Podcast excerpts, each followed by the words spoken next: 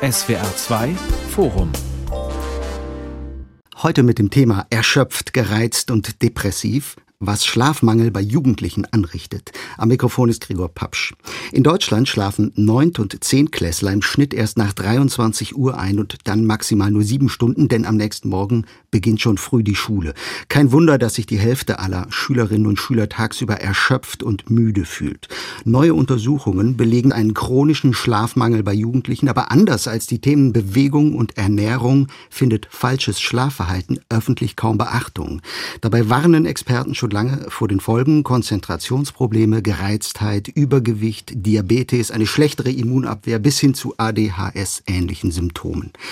Warum finden Jugendliche immer weniger Schlaf? Wozu führt das in ihrem Alltag? Warum wird immer noch unterschätzt, wie wichtig Schlaf für Heranwachsende ist? Darüber reden wir heute im SWR2 Forum. Mit dabei ist Dr. Hans-Günter Wes. Er ist Psychologe und leitet das Schlaflabor am Pfalzklinikum Klingenmünster. Herr Wes, Jugendliche schlafen zu wenig, sind tagsüber entsprechend müde und wenig aufnahmebereit. Das stellt zum Beispiel der Präventionsradar der Krankenkasse DAK Gesundheit fest. Deckt sich das so in etwa mit Ihren Beobachtungen? Ja, durchaus. Das hat verschiedene Gründe. Zum einen ist es so, dass die äußerlichen Rahmenbedingungen für einen ausreichenden Schlaf bei den Jugendlichen nicht gegeben ist. Vor allem sind es die sozialen Bedingungen, der frühe Schulbeginn, der dazu führt, dass, wie bei den Erwachsenen übrigens auch, die Jugendlichen ihr Schlafprogramm vorzeitig beenden müssen. Und der Schlaf, das ist eigentlich das wichtigste Regenerations- und Reparaturprogramm des Menschen. Schlaf ist die beste Medizin.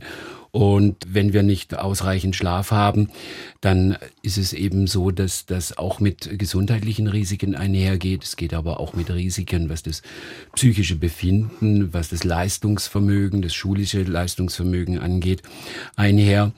Das hat verschiedene weitere Gründe. Es ist auch so, dass wie bei den Erwachsenen auch die Schlafstörungen bei den Kindern und Jugendlichen auf dem Vormarsch sind. Da gibt es ein Stichwort, das wäre der schulische Stress beispielsweise, die Belastungen in der Schule. Aber wir sind auch zu einer 24-Stunden-Non-Stop-Gesellschaft geworden. Auch die Schüler, die neuen Medien spielen da eine Rolle. Viele können sich abends nicht mehr abschalten, weil sie nämlich ständig in Standby-Funktion sind, noch auf das Smartphone schauen. Wir haben eine schöne Studie gemacht, wo wir zeigen konnten, wenn Jugendliche das Smartphone nicht weglegen können, eine Stunde bevor sie ins Bett gehen, dann haben sie nicht ausreichend Schlaf und sind am Tage müde. Dr. Barbara Schneider ist äh, Schlafmedizinerin am Kinderkrankenhaus St. Marien in Landshut. Frau Schneider, die Schlafdauer hat sich bei Elfjährigen innerhalb von nur drei Jahren im Schnitt um eineinhalb Stunden verringert, auf nur noch gut acht Stunden pro Nacht. Das klingt schon relativ dramatisch. Haben wir bei Heranwachsenden ein echtes Schlafproblem? Ja, wenn man die Dauer anschaut, wird es tatsächlich so, dass das individuelle Schlafbedürfnis zusammenschrumpft und weniger wird. Es gibt eine große Varianz, wie viel Schlaf jeder selber benötigt. Es gibt Menschen, die brauchen ein bisschen weniger Schlaf, es gibt Menschen, die brauchen ein bisschen mehr Schlaf.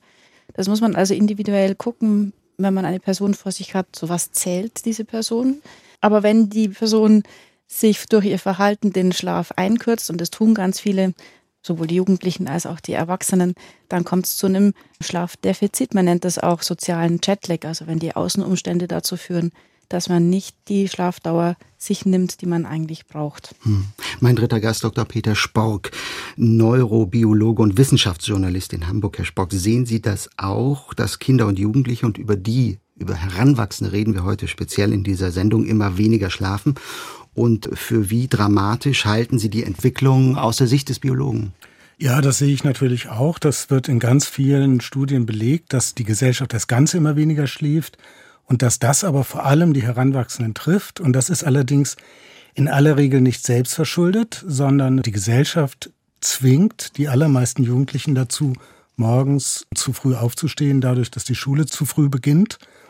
Das hat natürlich verschiedene Gründe. Bei den kleinen Kindern müssen die Eltern natürlich die Kinder betreuen und müssen vielleicht auch früh arbeiten. Aber unsere ganze Gesellschaft neigt dazu, erst die Arbeit zu machen und dann das Vergnügen. Und das müssen vor allem die Jugendlichen ausbaden, denn die haben durchschnittlich gesehen ein besonders hohes Schlafbedürfnis, also ein höheres Schlafbedürfnis als Erwachsene. Und sie haben auch noch chronobiologisch, also von ihrer inneren Rhythmik her gesehen, das Problem, dass sie verzögert ticken. Das fängt im Alter von 10, 11, 12 Jahren an und geht dann bis ins Alter von 25 Jahren, ist so um 16, 17, 18 Jahre am extremsten dass sozusagen selbst die Lerchenhaften, also die Frühaufsteher unter den Jugendlichen, die werden selber eher so Eulen, also eher Spätaufsteher. Und die, die sowieso schon zur Eulenhaftigkeit tendieren, also eh schon zum späten Aufstehen tendieren, die werden so Monstereulen. Und die haben eigentlich einen natürlichen Schlafrhythmus von vielleicht 0 bis 10 oder 1 bis 11 Uhr, wenn man sie lassen würde. Also jetzt die, die Extremeulen, teilweise sogar noch viel später. Und das kollidiert natürlich massiv mit den Schulbeginnszeiten. Das ist das größte Problem dabei. Und weil Herr Wes das auch gerade ansprach mit den ähm, Smartphone-Monitoren, darüber werden wir sicher ja. noch viel reden. Aber das sind ja jede Studie, die zeigt, da gibt es eine Korrelation, die misst eben nur eine Korrelation. Und die Frage ist immer, ist es die Ursache, dass die Kinder später ins Bett gehen, dass sie so viel auf den Monitor gucken? Oder ist es vielleicht umgekehrt? Nutzen die Kinder nicht so oft noch die Smartphones, weil sie einfach nicht müde werden abends? Hm. Dann will ich doch gleich mal in die Runde fragen. Also wir sind uns alle einig, ausreichend Schlaf ist wichtig bei Heranwachsenden äh, für die Entwicklung. Können wir ein bisschen genauer beschreiben, was passiert denn da eigentlich im Schlaf, im Körper, im Gehirn?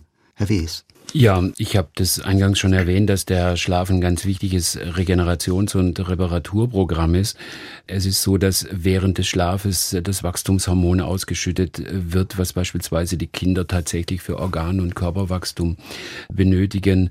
Da wird das Immunsystem wieder auf Vordermann gebracht. Es ist so, dass Testosteron ausgeschüttet wird. Da finden unterstützende Prozesse statt für die äh, Gedächtnisbildung beispielsweise. Da brauchen wir unterschiedliche Schlafstadien dafür, wenn es zum einen um das Faktenwissen geht, zum anderen eher um prozedurales Wissen, also Gedächtnisinhalte, wo es um ja komplexere Bewegungsabläufe und ähnliches geht.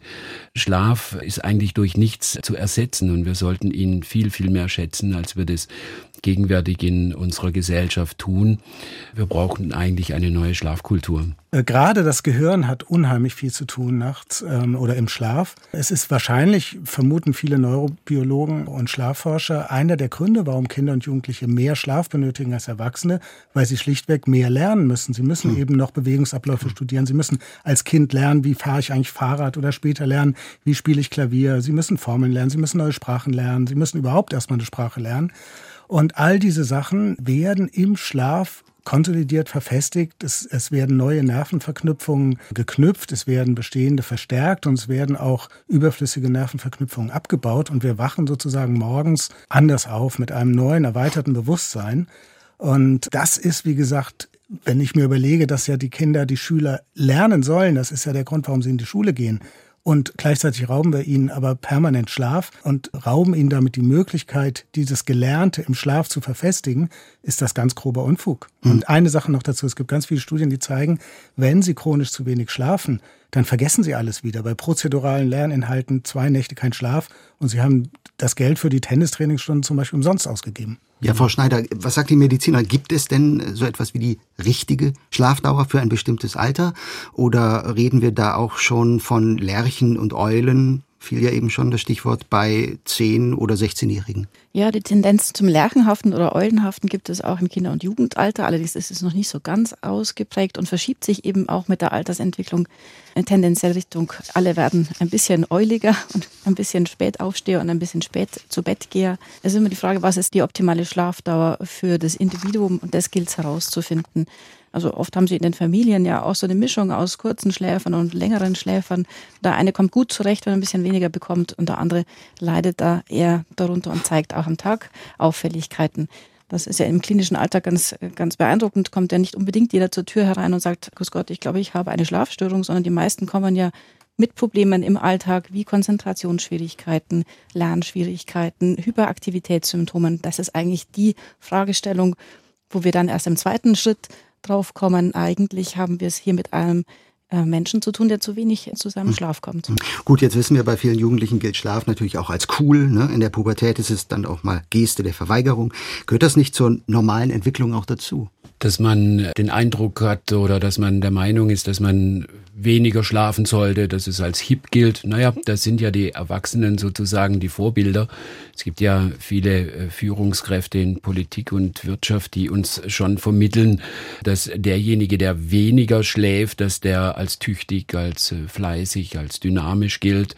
Auf der anderen Seite haben wir für Menschen, die viel schlafen, eher Schimpfwörter übrig, in der Form, dass wir sie als Schlafmütze, als Schnarchnase bezeichnen.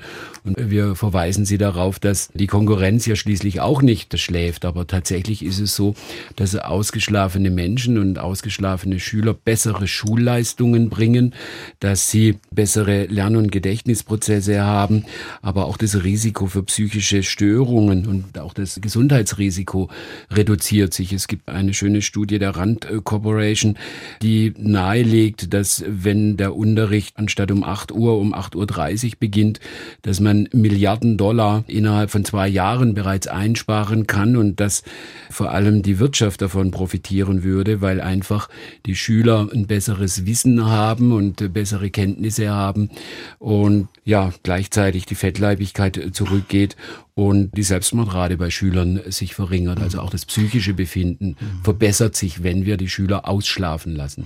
Vielleicht setzen wir noch einen Punkt eher an. Darüber werden wir mit Sicherheit gleich noch sprechen, Herr Wies. Mich würde immer interessieren, wie nehmen das denn die Jugendlichen selbst wahr? Wenn wir jetzt darüber mhm. reden, dass sie alle viel zu wenig schlafen, haben die ein Gefühl dafür? Also, Beziehungsweise schaffen ja. die das, ihren Schlaf dann auch ja. selbst zu regulieren? Also ich halte sehr oft Vorträge an mhm. Schulen zu dem Thema, diskutiere mit Oberstufenschülern. Es ist, hat sich da tatsächlich sehr viel verändert. Noch vor zehn Jahren, als das Thema relativ neu war, hatten fast alle Schüler ablehnend reagiert. Sie haben gesagt, wir wollen nachmittags unser Programm durchziehen, unser Freizeitprogramm machen. Wenn die Schule jetzt später beginnt, dann dauert sie auch länger und dann haben wir keine Zeit mehr hinterher für unsere Freizeit. Das ist auch generell in der Gesellschaft so, aber bei Schülern eben ganz zugespitzt so gewesen. Sie haben immer gesagt, mir reicht das, ich komme klar mit diesem, dem wenigen Schlaf, den ich habe. Und das hat sich tatsächlich massiv verändert. Die Schüler merken inzwischen, dass sie zu wenig schlafen. Sie merken, dass sie darunter leiden. Vielleicht, weil auch in der Öffentlichkeit mehr darüber diskutiert wird. Sind ja Leute wie Herr Wies, die da in der Öffentlichkeit mit sind. Und sie sind inzwischen mehrheitlich dafür, das ändern zu wollen. Sie akzeptieren sogar, dass sie abends vielleicht mal die Smartphones weglegen sollten. Und sie fordern, dass die Schule später beginnen sollte. Mhm. Das gilt alles für Mittel- und Oberstufe, also für ältere Schüler, für Jugendliche. Was ich bei der Studie, die Sie eingangs erwähnt haben, ja so bemerkenswert finde, ist, dass tatsächlich auch Kinder und Jugendliche befragt wurden. Häufig fragen wir nur die Eltern, wie das hm. sich gestaltet mit dem abendlichen Zubettgehen. Und wenn ein Jugendlicher im Zimmer verschwindet und keine Bedürfnisse den Eltern gegenüber mehr äußert, dann erleben die Eltern das häufig als unproblematisch und bekommen nicht mit, dass der Jugendliche vielleicht überhaupt nicht müde ist zu der Zeit und sich sehr schwer tut, überhaupt äh, in den Schlaf zu finden und dann vielleicht auch deswegen äh, zu Smartphone und ähnlichen Dingen greift, weil mhm. er ja, sich beschäftigen möchte, sich nochmal mit äh, anderen Kontakten beschäftigen möchte.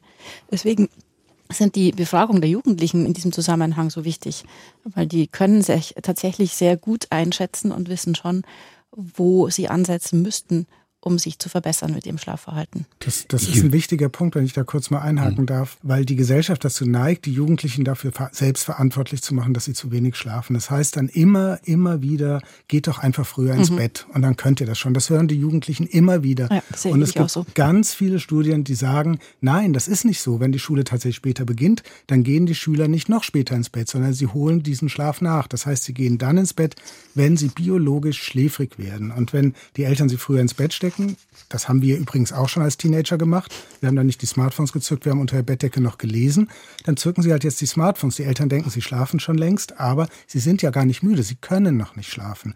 Und das wird oft übersehen. Das würde ich absolut unterstützen, diese Einschätzung, dass die Jugendlichen nicht früher ins Bett gehen können, wie das immer die Konservativen in unserer Gesellschaft fordern. Die, die sagen ja, es ist gut, wenn die Schule früh beginnt. Da werden die Kinder und Jugendlichen schon auf das Arbeitsleben vorbereitet. Aber tatsächlich ist es so, dass es wieder ihrer Biologie ist, wieder ihrer Natur. Sie können einfach nicht früher schlafen. Und das hat eben nichts damit zu tun, dass sie nachts bis in die Puppen feiern lernen wollen oder eben nur auf Handys und äh, Smartphone äh, schauen und die neuen Medien nutzen. Und ich würde es auch unterstützen, was der Herr Spork gesagt hat. Es ist tatsächlich so, es verändert sich ein Stück weit das Bewusstsein, auch bei den Schülern, sowohl bei, auch bei den Erwachsenen, was die Bedeutung des Schlafes angeht. Und das. Da sehe ich einen Vorteil auch tatsächlich in diesen neuen Medien, was diese Apps und Sleep Tracker angeht, so schlecht die in ihrer Qualität sind. Ich sage immer, das sind Steinzeitmethoden der Schlafforschung, aber sie führen dazu, dass das Bewusstsein für den Schlaf auch bei den Kindern und Jugendlichen sich gewandelt hat, weil sie einfach ihren Schlaf messen können. Wobei das auch wieder Risikofaktoren hat. Gerade wenn Schlafgestörte ihren Schlaf messen, dann machen sie sich oft noch schlafloser. Aber es trägt zum positiven Image des Schlafes ein Stück weit bei. Er wird eher hip bei den Jugendlichen. Lassen Sie uns noch ganz kurz bei den äh, Ursachen bleiben. Wir haben es ja eben gehört, das sind ja immer so die zwei Hauptschuldigen. Kinder sitzen abends zu lange vor dem Bildschirm, müssen dann auch zu früh raus in die Schule. Ist das so einfach? Sind es also immer äußere Faktoren, die bei äh, Kindern den Schlaf beeinträchtigen? Oder gibt es auch innere Faktoren?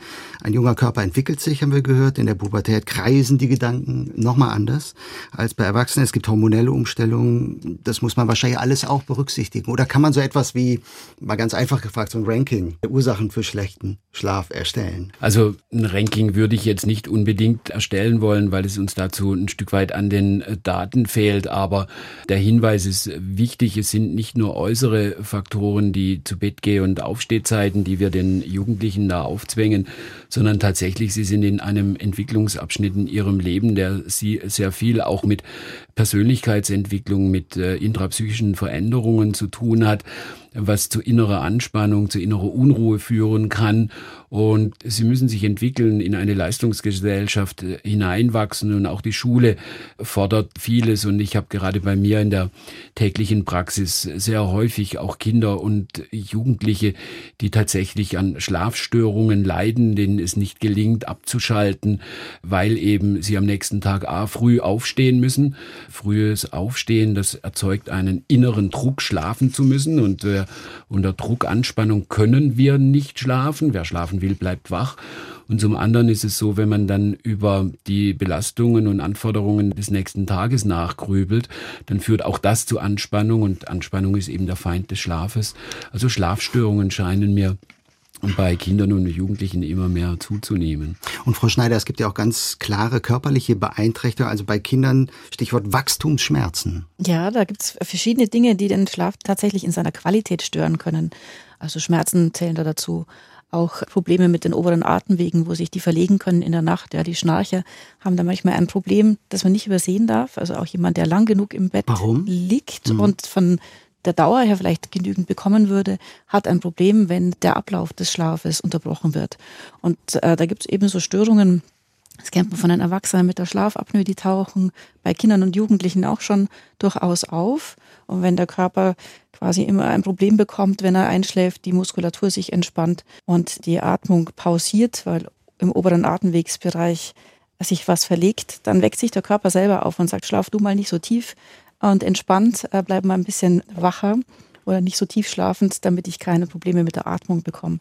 Ähm, Schmerzen sind auch ein großer Schlafvertreiber und da gibt es einige Störungen auf der organischen Ebene, die relevant sein können. Es gibt auch noch einen Punkt, den wir da auch ganz gerne übersehen. Das ist, was wir tagsüber machen. Gerade Jugendliche sind den ganzen Vormittag in dunklen Räumen, nämlich in Klassenzimmern. Diese Klassenzimmer sind meistens sehr schlecht beleuchtet. Sie kommen wenn überhaupt nach draußen kommen, tun sie das nachmittags, teilweise auch abends. Sport machen sie dann abends, unter Flutlicht oft. Und das verlagert die innere Rhythmik auch zusätzlich nach hinten. Das heißt, Lichtmangel am Vormittag und mehr Licht am Nachmittag und Abend sorgt dafür, dass man abends noch später schläfrig wird, dass also der Körper später in den Nachtmodus umschaltet. Und man am Morgen auch unausgeschlafener ist, wenn der Wecker klingelt. Also wir können auch nicht nur das späte zu Bett gehen und das frühe Aufstehen verantwortlich machen für den Schlafmangel, sondern auch, dass wir tagsüber zu wenig draußen sind, an der frischen Luft sind, auch zu wenig körperlich aktiv sind. Und das trifft auf Jugendliche ganz besonders zu. Ein Punkt vielleicht noch, wer hat das vorhin angesprochen, ich weiß nicht, Herr Bees, was glaube ich 24-7-Gesellschaft. Also wir schlafen schlechter, weil wir in einer Gesellschaft ohne Ruhephasen äh, leben immer mehr. Was heißt das dann erst für Jugendliche, äh, die noch viel empfänglicher sind für alles, was von außen auf sie einprasselt? Und da ist ja sowas wie Abschalten, Müßiggang, was für ein Wort, Müßiggang, ne? Abschweifen, mhm. das alles, das sehe ich auch bei meinen eigenen Kindern, ist schwer geworden. Ja, das ist so das Zeichen der Non-Stop-Gesellschaft. Wenn man abends dann noch vor dem Computer sitzt, beispielsweise die neuen Medien nutzt, dann hat man eigentlich zwei Effekte. Zum einen ist dort das Licht, welches in LED-Lampen, auch in Energiesparlampen enthalten ist, ein blaues Licht, welches im Sonnenlicht enthalten ist.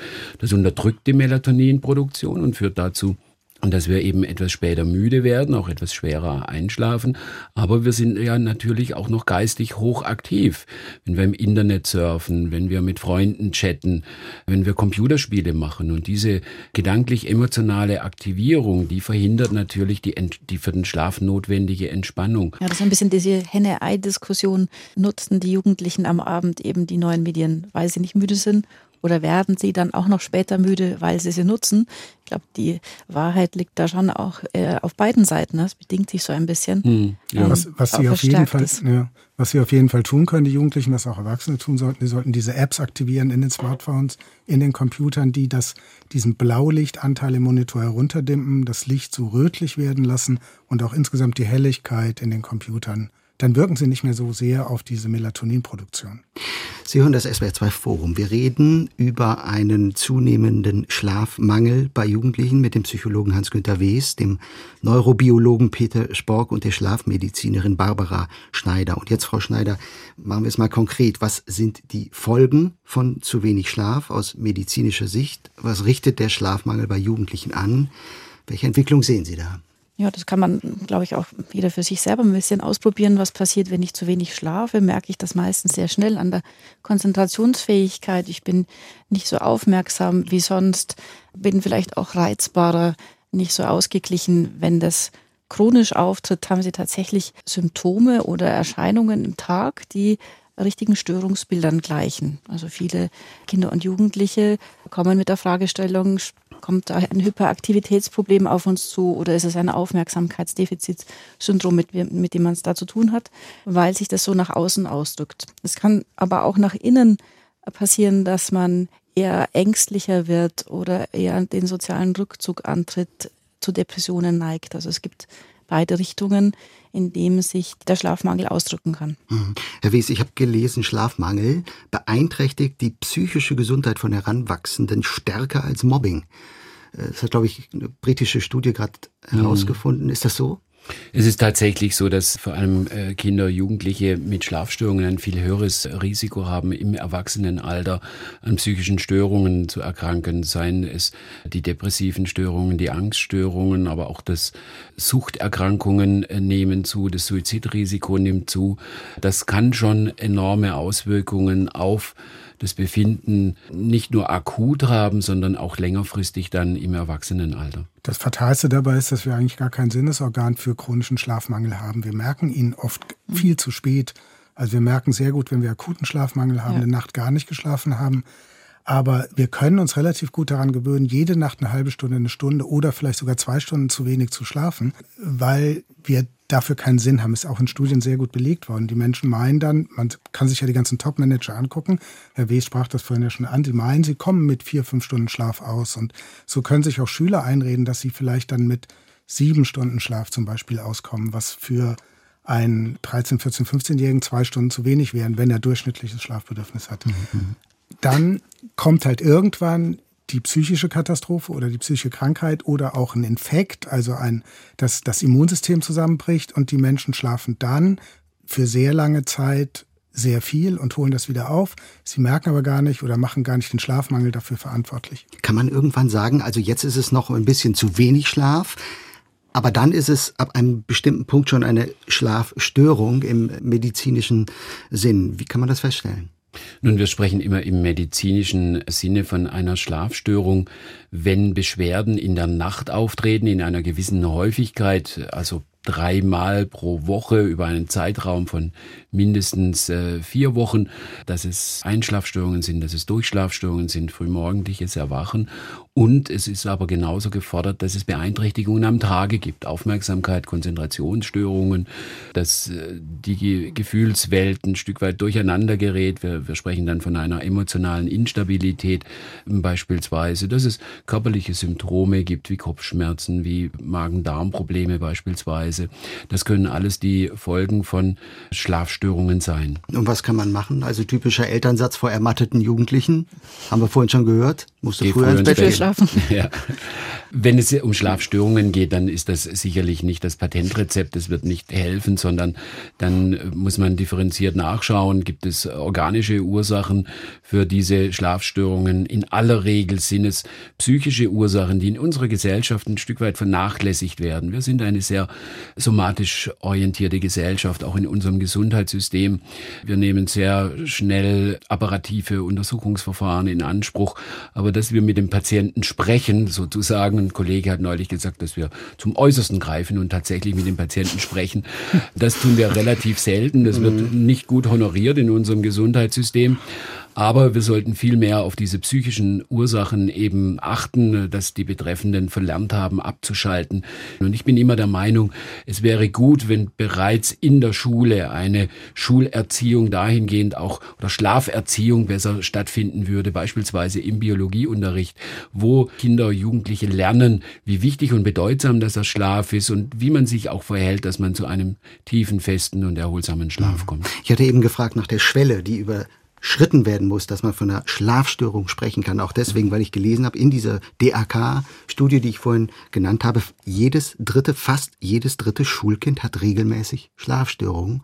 Und da äh, ganz äh, nebenbei ist es wohl so, dass offenbar Mädchen stärker unter den Folgen von Schlafmangel leiden als Jungen, nämlich jede dritte gegenüber jedem vierten Jungen. Ja, also ich sehe das ein bisschen kritisch, wenn man so plakativ sagt, jedes mhm. Äh, dritte Kind, jeder dritte Erwachsene hat Schlafstörungen. Das sind oft unterschiedliche Definitionen den Studien zugrunde liegend. Wir wissen vom Erwachsenenbereich sehr genau, dass sechs Prozent der Bevölkerung an einer behandlungsbedürftigen Schlafstörung leiden. Aber es gibt noch so ein Drittel in unserer Bevölkerung, die schlafen mal besser, mal schlechter. Das sind die fragilen Schläfer. Und ähnlich würde ich es auch für den Kinder- und Jugendlichenbereich einschätzen. Aber da weiß vielleicht auch die Frau Schneider nochmal sehr viel konkretere Zahlen, was die Häufigkeit von Insomnien, also Ein- und Durchschlafstörungen bei Kindern, Jugendlichen in den verschiedenen Altersgruppen angeht. Also was die Studie angeht, glaube ich, muss man ein bisschen differenzieren. Das sind ja keine Patienten befragt worden, sondern Schüler. Und dass die immer wieder mal auch angeben, schlecht zu schlafen oder längere Zeit schlecht zu schlafen, muss ja nicht gleich einen Krankheitswert erlangen. Wir sehen in den Kliniken und in den Schlaflaboren ja tatsächlich die in Anführungszeichen Negativauswahl, wo die Störung am Tag so ausgeprägt ist, dass wir eine Untersuchung einleiten müssen oder eine Intervention anstreben. Und da glaube ich nicht, dass wir auf die gleichen Zahlen kommen würden. Es ist in der Tat so, dass die Jugendlichen die eher internalisieren, also die sich eher in Anführungszeichen den Kopf machen und sehr viel grübeln und nachdenken und äh, psychische Belastungen eher nach innen projizieren, zu Einschlaf- und Durchschlafstörungen neigen, während andere Kinder eher nach außen impulsiv werden, reizbar werden, hyperaktiv werden. Da könnte man vielleicht eine Gewichtung machen, glaube ich aber nicht, dass da ganz feste Daten dazu sind. SWR 2 Forum erschöpft, gereizt und depressiv, was Schlafmangel bei Jugendlichen anrichtet. Und nach allem, was wir hören, ist es ja geradezu absurd. Also man versteht eigentlich kaum, dass so wenig über dieses Thema geredet wird. Also wir reden über zu wenig Bewegung in der Freizeit, über zu schlechte Ernährung auf dem Pausenhof, aber eigentlich nie über zu wenig Schlaf und das als möglichen Mitauslöser, das lerne ich, für anderes Fehlverhalten. Herr Spork, warum wird das Thema gesellschaftlich dermaßen ignoriert? Ja, wird es zum Glück ja immer weniger. Also mhm. Schlaf ist in unserer Gesellschaft einfach nicht sexy. Das muss man ganz klar so sagen. Wer sich als Leistungsträger irgendwie hinstellen will, als leistungsfähig, der sagt immer, der gibt damit an, dass er wenig Schlaf braucht und wenig schläft. Das ist in anderen Kulturen anders, in Japan zum Beispiel.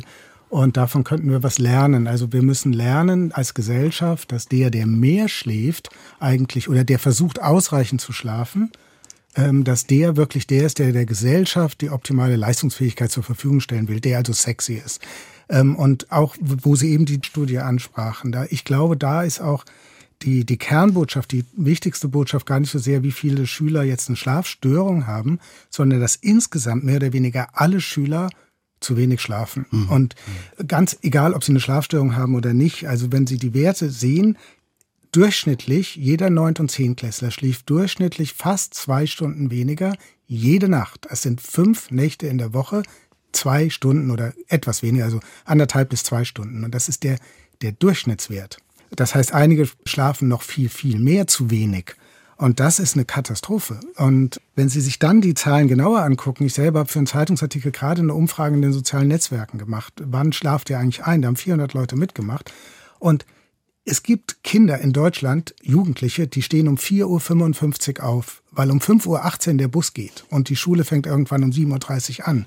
Es gibt ganz viele Kinder, die stehen vor 5.30 Uhr auf und 68 Prozent der Kinder haben jetzt in meiner Umfrage, also mehr als zwei Drittel, stehen vor 6.30 Uhr auf. Die DRK-Zahlen sind praktisch die gleichen. Sie haben 70 Prozent der Schüler stehen zwischen 6 und 7 Uhr auf und dann nochmal ganz viele davor. Nur 11, 12 Prozent der Schüler stehen nach 7 Uhr auf. Und wenn Sie jetzt noch wissen, dass chronobiologisch, wenn Sie einen Jugendlichen, einen älteren Jugendlichen lassen, so zu schlafen, wie er will, dann schläft er von 0 bis 9 oder von 1 bis 10 und eben erstens neun Stunden und zweitens sehr viel später. Und dann ist eigentlich auch völlig klar, wo man ansetzen muss, mhm. nämlich am Schulbeginn. Und das ist auch in Studien sehr gut untersucht. Vielleicht ein Beispiel mhm. noch gerade jetzt neu publiziert in Seattle eine Studie, Seattle hat 2016 den Schulbeginn an den weiterführenden Schulen von 7.50 Uhr auf 8 Uhr 45 verschoben, 55 Minuten nach hinten. Und sie haben das wissenschaftlich begleitet. Die Schüler sind nur 10 Minuten später ins Bett gegangen, sind 44 Minuten später aufgestanden. Das heißt, sie haben jede Nacht 34 Minuten mehr Schlaf bekommen, was wahnsinnig viel ist. Die schlafen immer noch zu wenig, aber sie schlafen schon mal 34 Minuten mehr jede Nacht. Die Noten haben sich einfach verbessert. Der Krankenstand ist runtergegangen, sind weniger depressionsähnlich. All diese Dinge. Sie messen haufenweise Effekte und das Schulsystem wird sogar gerechter an den Schulen, wo, ähm, weil sie in einem armen Viertel sind, wo die Betreuungssituation nicht so gut ist, kommen viel weniger Schüler plötzlich zu spät und oder gar nicht mehr zur Schule. Das hat sich angeglichen an Schulen in einem hm. wohlhabenden Viertel. Also ganz viele tolle Effekte und sie haben noch nicht mal Geld dafür ausgegeben im Grunde. Sie haben einfach nur gesagt, die Schule beginnt später. Also die Schüler, die daddeln nicht eine Stunde länger, Nein. wenn Sie am nächsten Morgen eine Stunde Nein. länger schlafen können. Herr Wies, wollten Sie dazu was sagen? Ja, also ich glaube, es ist unbeschritten. Die wissenschaftliche Datenlage ist eindeutig. Äh, wenn wir über eine Bildungsoffensive nachdenken und über mehr Schulgerechtigkeit, dann muss der frühe Schulbeginn unbedingt auf den Stundenplan und da muss er nach hinten verschoben werden. Aber das ist ja ein komplexes gesellschaftliches Problem. Und ich glaube, das ist einer der Punkte, warum wir uns schwer tun, die, die Schulzeiten nach hinten zu verschieben, weil die Kinder und Jugendlichen Jugendlichen ja irgendwie aus dem Haus müssen, weil ja häufig beide berufstätig sind und wir brauchen neben späteren Schulbeginn sehr häufig flexiblere oder auch spätere Arbeitszeiten dort, wo es möglich wäre.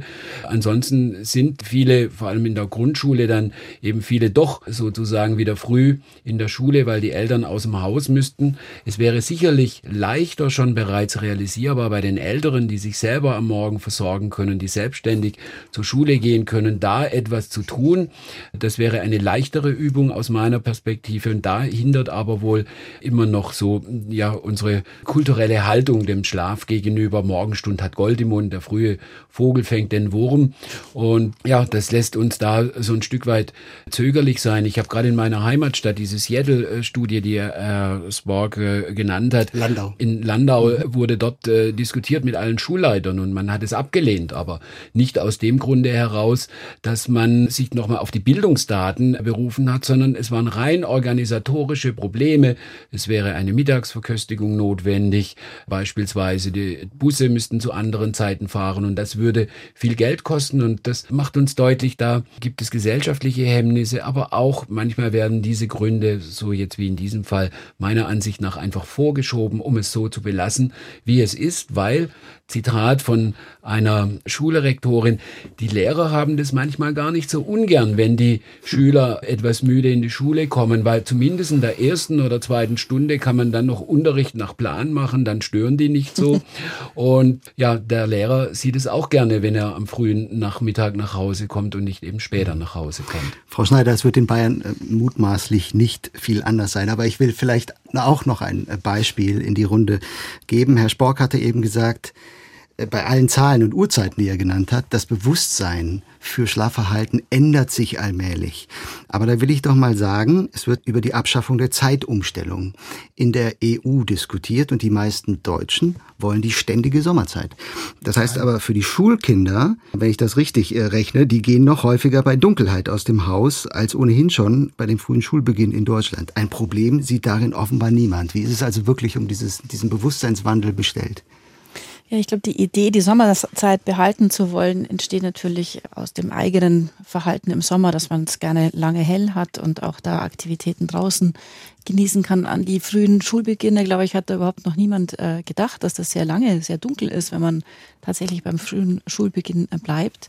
Ich bin trotzdem froh, dass die Zeitumstellung dazu geführt hat, sich mit dem Thema Schlaf und wann steht man auf und wann geht man zu Bett überhaupt auseinanderzusetzen, weil das schon sehr stiefmütterlich immer noch behandelt wird.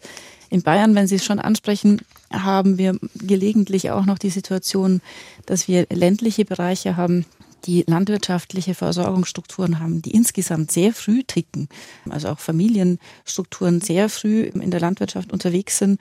Und da das Thema Jugendlicher und längerer Schlafbedarf überhaupt hinten runterfällt, da gibt es überhaupt gar kein Verständnis dafür, dass der Jugendliche nicht schon um im Stall mithelfen möchte, sondern im Bett bleiben möchte. Also da haben sie nochmal ganz andere Hürden, die zu überwinden wären. Mhm. Wenn man sich es aber nochmal vorstellt, man würde mitternachts aufgeweckt werden und nichts anderes ist es ja für den Jugendlichen, wenn der so früh aufstehen muss, um dann eine Höchstleistung zu erbringen, nämlich irgendeine Schulaufgabe zu schreiben, einen, Test zu bestehen, dann würden wir uns sehr schnell als Erwachsene beschweren über so eine Leistungsabfrage, die gefordert wird.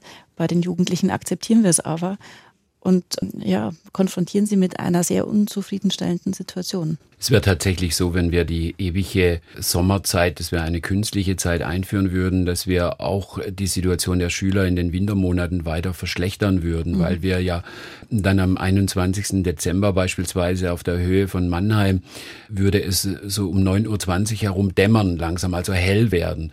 Das heißt, die Schüler wären noch mehr in ihre Nacht zurückgedrängt, äh, sie wären noch voller Melatonin, sie wären nicht leistungsfähig, sie würden ja in ihrer subjektiven Nacht morgens um 7.45 Uhr in der Schule sitzen, müssten Mathematikklausuren schreiben. Das kann nicht unser Ziel sein. Und ich bin auch der Meinung, hätte man diese Umfrage in den Wintermonaten gemacht, dann wäre da ein anderes Ergebnis herausgekommen, weil alle unter diesem Eindruck dann gestanden wären, wie es sich nämlich darstellt, wenn es morgens so lange es, dunkel ist. Es reicht schon, es reicht schon der Begriff Sommerzeit. Wenn Sie nicht fragen nach Sommerzeit, das ist gemacht worden in anderen repräsentativen sondern Studien, Dunkelzeit. sondern nein, nicht Dunkelzeit, sondern wenn Sie einfach sagen Zeitzone Osteuropas oder mhm. die Normalzeit um eine Stunde nach vorne verlagern, was die korrekte Art ist, die Sommerzeit zu benennen, dann ist die Mehrheit dafür in der Normalzeit, die wir als Winterzeit bezeichnen, die ja aber eigentlich die normale Zeit für uns ist, zu bleiben. Mhm. Und tatsächlich ist der frühe Schulbeginn, der zu frühe Schulbeginn in unserem Land einer der wichtigsten Argumente dafür, dass wir zur dauerhaften Normalzeit zurückkehren sollten. Also mhm. die Zeitumstellung abschaffen sollten und ganzjährig die Normalzeit haben sollten, weil es ist ja jetzt so, wir stellen ja nicht die Zeit um. Ja, die können wir ja nicht umstellen. Wir stellen die Uhren um und unsere biologischen Uhren richten sich aber nicht danach, wann der Wecker klingelt und was die Armbanduhr anzeigt, sondern die richten sich danach, wann die Sonne auf und unter geht. Also im, im Mittel, sie mittelt das, ist also Jahreszeiten unabhängig weitgehend und richtet sich danach aus, wann die Sonne am Zenit steht. Und es macht einen gewaltigen Unterschied, ob die Sonne um 12, 1 oder 2 Uhr am Zenit steht. Mhm. Und schon jetzt ist es so, dass in den sieben Monaten Sommerzeit Sie mit Sicherheit messen können, wenn Sie es untersuchen würden, wenn Sie die DRK-Studie im Sommer und im Winter machen würden, dass in der Sommerzeit die Kinder, die Schulkinder, abends noch später zu Bett gehen würden, weil es abends viel länger hell wird. Und Herr Wies sagte schon, das Melatonin kommt dann später hoch. Die innere Uhr bleibt sieben Monate lang verstellt. Das ist ja nicht einmal ein Mini-Jetlag, sondern Sie haben dieses Mini-Jetlag sieben Monate lang jeden Tag. Und das auch noch ganzjährig zu machen, wäre völlig absurd. Und wenn wir das jetzt langfristig anschauen, Herr, Herr Spork, nicht? hinter dem Namen Peter Spork steht unter anderem eine Website namens riffreporter.de. Da schreiben Sie und lassen schreiben über gesellschaftliche Themen, die künftig wichtig werden oder wichtig für die Zukunft einer Gesellschaft sind. Langfristig betrachtet, welches Interesse kann denn eine Gesellschaft haben an ständig übermüdeten Jugendlichen? Ja, kann ich überhaupt nicht verstehen. Also Riff Reporter ist eine Genossenschaft von vielen freien Journalisten. 80 sind wir inzwischen. Und ich habe dort ein Projekt, das heißt Erbe und Umwelt. Und da geht es ganz viel um diese Themen tatsächlich wir diskutieren im Moment sehr viel zum Beispiel über den Klimawandel. Da haben inzwischen alle begriffen, es war auch ein langer Prozess, alle begriffen, es gibt eine hohe wissenschaftliche Evidenz, hier muss die Gesellschaft handeln. Und ich glaube, beim Schlaf und beim Schulbeginn, bei diesem ganzen großen Themengebiet sind wir in einem ähnlichen Bereich. Die Gesellschaft muss begreifen, dass sie eine neue Schlafkultur braucht. Ich sage auch, wir brauchen eine neue Zeitkultur. Also es geht nicht nur darum, wann und wie wir schlafen, sondern auch, wie wir unsere ganze Zeit tagsüber einteilen. Dann kommt der Schlaf oft nämlich von ganz alleine. Und das sind einfach Prozesse, die wir als, als diese Riff-Reporter anstoßen wollen der Gesellschaft. So, mit Blick auf die Uhr. Nein, eins wollte ich noch fragen. Frau Schneider vielleicht. Ähm, die Schulen selber. Haben die ein Bewusstsein für all das, worüber wir gerade reden? Wenn ich die Realität dort sehe, da werden immer noch Lesenächte veranstaltet, Turnhallen, Übernachtungen. Wenn in den USA der Super Bowl, wie gerade ausgetragen wird, dann ist es klar, dass da auch die Lehrer durchaus mal sagen, da könnt ihr ruhig mal bis vier Uhr in der Früh vom Fernseher sitzen. Und äh, nach drei Tagen Klassenfahrt, wenn man sieht, dass die Kinder da wie Zombies aus dem Bus fallen. Gibt es da ein Bewusstsein auf Seiten der Schule, Ihrer Beobachtung nach? Das weiß ich jetzt gar nicht, ob mhm. das Bewusstsein insgesamt sich da schon stark verändert hat. Ich erlebe es leider nicht immer sehr positiv bei äh, Jugendlichen, die tatsächlich krankheitsbedingt einen erhöhten Schlafbedarf haben, wo wir mit der Schule oder den Lehrern ganz konkret über Schlaf- oder Powernap-Zeiten sprechen, die ermöglicht werden sollten. Und das ist ein ganz schwieriges Thema zu etablieren, dass ein individueller Schüler seinem Rhythmus entsprechend auch mal eine Auszeit bekommen kann. Das ist ein zähes Geschäft, da Verständnis zu gewinnen bei den Lehrern kann man nicht pauschalisieren, aber das ist so meine Erlebniswelt, dass das nicht unbedingt, dass man da keine offenen Türen einrennt, wenn es um solche konkreten Umsetzungen im Alltag geht. Mhm. Wir können es vielleicht verbinden mit der Schlussfrage. Wir wollen ja nicht nur alles schwarz sehen und äh, schlecht reden, wir wollen auch überlegen, gibt es Wege aus der Schlaflosigkeit. Herr Wes, Herr Spork, Sie haben beide Bücher zum Thema geschrieben, die schlaflose Gesellschaft bzw. Aufbruch in eine ausgeschlafene Gesellschaft. Die genauen Titel können Sie bei swr2.de Schrägstrich Forum auch nachlesen. Ja, vielleicht zum Schluss Beispiel Großbritannien. Dort habe ich gelesen, sollen die Schüler jetzt schlafen lernen. Das sieht ein Entwurf des Bildungsministeriums vor. Es geht darum, wie wichtig es ist, genug und erholsam zu schlafen und was man tun kann, wenn abends die Gedanken kreisen. Wäre das auch eine sinnvolle Maßnahme hierzulande? Ja, unbedingt. Also ich erlebe das in unseren äh, Schlafgruppen. Zu uns kommen die Menschen, um schlafen zu lernen, über zwei Tage hinweg. Und der Anteil der Kinder und Jugendlichen nimmt immer mehr zu, die tatsächlich lernen müssen, wieder abzuschalten, sich zu entpflichten, die auch den richtigen Umgang mit dem Verhalten erlernen müssen, die perfekte Abendgestaltung sozusagen für einen tiefen und festen Schlaf lernen müssen. Und ich glaube, das ist ein wichtiger Punkt. Und deswegen würde ich auch fordern, dass man bereits in der Schule im Unterricht über den Schlaf und seine förderlichen und äh, störenden Bedingungen immer wieder in den verschiedenen Altersstufen kindgerecht informiert. Ich glaube, dass wir insgesamt eine neue Schlafkultur benötigen. Ich sehe Ansätze, dass wir auf dem richtigen Weg sind, aber immer noch sind wir eine schlaflose Gesellschaft. Wenn Sie sich nur überlegen, auf deutschen Straßen sterben doppelt so viele Menschen infolge Übermüdung, also Sekundenschlaf am Steuer, als infolge Alkohol am Steuer und das macht uns deutlich, da ist noch viel zu tun, weil das nehmen wir so mit dem Achselzucken hin, dass es da immer wieder diese tödlichen Unfälle gibt, ein LKW ungebremst auf ein Stauende aufgefahren ist und für mich ist es Ausdruck dahingehend, wie wir den Schlaf schätzen und dass wir nicht ausreichend Schlaf in unserer Gesellschaft haben. Frau Schneider, was meinen Sie? Gut und erholsam schlafen, man kann es verlernen, kann man es auch wieder erlernen? Ja, man kann es durchaus wieder erlernen. Es hat sehr viel mit Verhalten zu tun. Es gibt auch ganz gute Lernprogramme, gerade auch für Jugendliche.